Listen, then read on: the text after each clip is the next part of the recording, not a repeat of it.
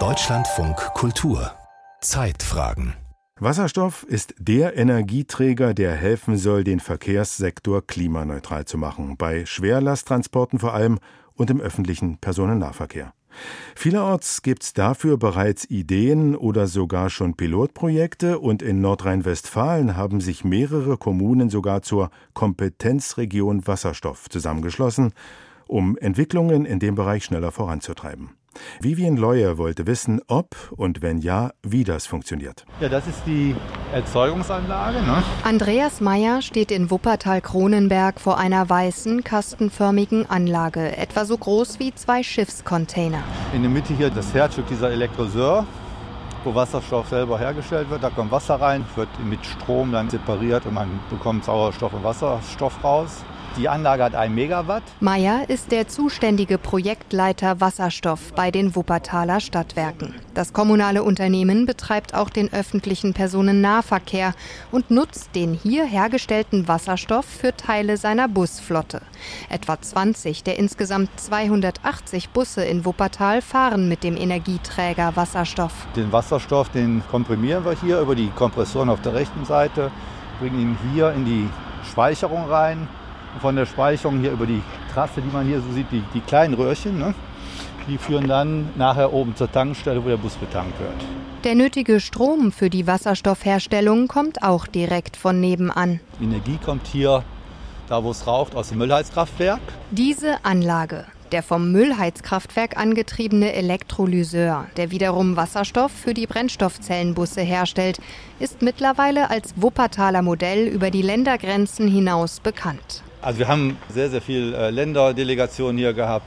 Ja, Südamerika, überall her kamen schon Leute, haben sich das angeschaut. Der Verkehrssektor ist nach der Energiewirtschaft und der Industrie der drittgrößte CO2-Emittent in Deutschland. Um das zu ändern, sollen in der EU ab 2035 keine Fahrzeuge mit Verbrennungsmotoren mehr zugelassen werden, mit kleinen Ausnahmen.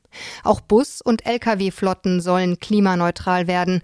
Deshalb stehen vor allem die Verkehrsbetriebe in Deutschland unter Druck. Eigentlich sind, ich möchte gar nicht sagen, dass wir früh waren, wir sind richtig angefangen. Alles andere ist zu spät und diese Ziele, die wir jetzt setzen, die werden schwer zu erreichen sein, wenn wir jetzt nicht richtig mit aller Energie da reingehen. Auch deshalb hat sich Wuppertal mit Duisburg, Düsseldorf, dem Rheinkreis Neuss und dem Kreis Mettmann zusammengetan zur Kompetenzregion Wasserstoff Düssel-Rhein-Wupper. Und so ist Andreas Meyer nun häufiger zu Besuch bei anderen Stadtwerken der Region, wie hier in Düsseldorf. Hallo. Hallo. Judith Lietzenburger ist Sprecherin der Stadtwerke Düsseldorf und ebenfalls Wasserstoffexpertin. Ja, also wir stehen jetzt, ich will nicht sagen am Anfang, weil wir machen das ja schon ein paar Jahre und Jahrzehnte. Wir stehen aber jetzt an einem Punkt, wo es ernst wird mit der Transformation. Also wir sehen, dass wir gerade im Verkehrssektor wirklich weit entfernt sind davon, die Ziele zu erreichen und sehen, dass wir hier viel zu tun haben. Wasserstoff werde einen wichtigen Anteil daran haben, den Verkehrssektor klimaneutral zu machen, sagt sie. Uns ist klar, wir können das nicht alleine, wir können auch nicht an den Stadtgrenzen Halt machen, wenn wir uns diesen Themen nähern. Deswegen gibt es diesen Zusammenschluss, deswegen arbeiten wir mit den Nachbarkommunen zusammen. Das sieht auch Andreas Meyer aus Wuppertal so. Ziel sei es, voneinander zu lernen und Schritt für Schritt ein wirtschaftliches Wasserstoff-Gesamtsystem aufzubauen. Diese Transformation ist ein wahnsinniger Kraftakt, den jedes Unternehmen stemmen muss. Jeder Fehler muss nicht zweimal gemacht werden und das äh, hilft dann ganz eindeutig bei, bei der Hochlaufkurve. Auch andere Regionen in Deutschland verfolgen dieses Ziel. Von Cuxhaven bis Reutlingen, Osnabrück bis Chemnitz. Allerorten gründen sich Modellregionen und Projekte, um den Aufbau einer Wasserstoffinfrastruktur zu beschleunigen. Allerdings sind diese kommunalen Akteure häufig von Rahmenbedingungen abhängig, die außerhalb ihrer eigenen Gestaltungskraft liegen. Wann ist Wasserstoff wirklich grün, also nach dem Gesetz klimaneutral? Welche Importmöglichkeiten werden geschaffen? Welche längeren Lieferketten und Netze? Mit der heutigen Regulatorik, die wir kennen, haben wir mehr Investitionshemmnisse als äh, Förderung. Aber auch mit den flankierenden äh, Geldern des Bundes oder des Landes ist es immer noch schwer, als Stadtwerke eine Investitionsentscheidung zu treffen, weil die Risiken relativ hoch sind. Dann ist es in der Tat so, dass es nicht jedem, der es nachrechnet, Spaß macht.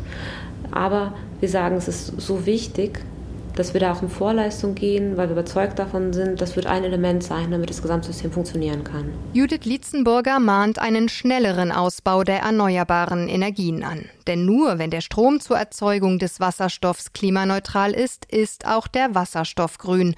Und das wiederum wird, so sieht es aktuell aus, Voraussetzung sein, um zum Beispiel Brennstoffzellenbusse als klimaneutral zu zertifizieren. Das, was wir nachhinken bei dem Ausbautempo der erneuerbaren Energien, schlägt sich halt auch auf den Wasserstoff wieder. Zurück in Wuppertal-Kronenberg. Andreas Meyer zeigt auf die Wasserstofftankstelle für seine Brennstoffzellenbusse. Sie ähnelt einer normalen Tankstelle. Hier kommt die, die, die Leitung von unten hoch, hier liegt der Druck an.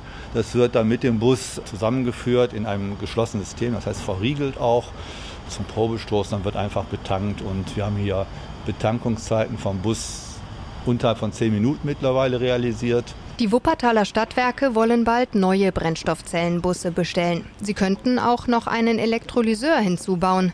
Aber komplett autark wird er den öffentlichen Personennahverkehr in Wuppertal nie mit Wasserstoff versorgen können, sagt Andreas Mayer. Wir werden nie diejenigen sein, die Wasserstoff erzeugen können in dem Masse, wie wir es brauchen. Wir werden importieren müssen und da müssen wir schauen, was kann Europa leisten oder was können andere Kontinente äh, leisten. Da, da müssen wir genau hinschauen. Das muss zusammengefügt werden und da muss eine Strategie her. Er hofft, dass die Kompetenzregion auch hier hilft, diesen kommunalen Druck über die Länder und den Bund bis in die EU zu tragen.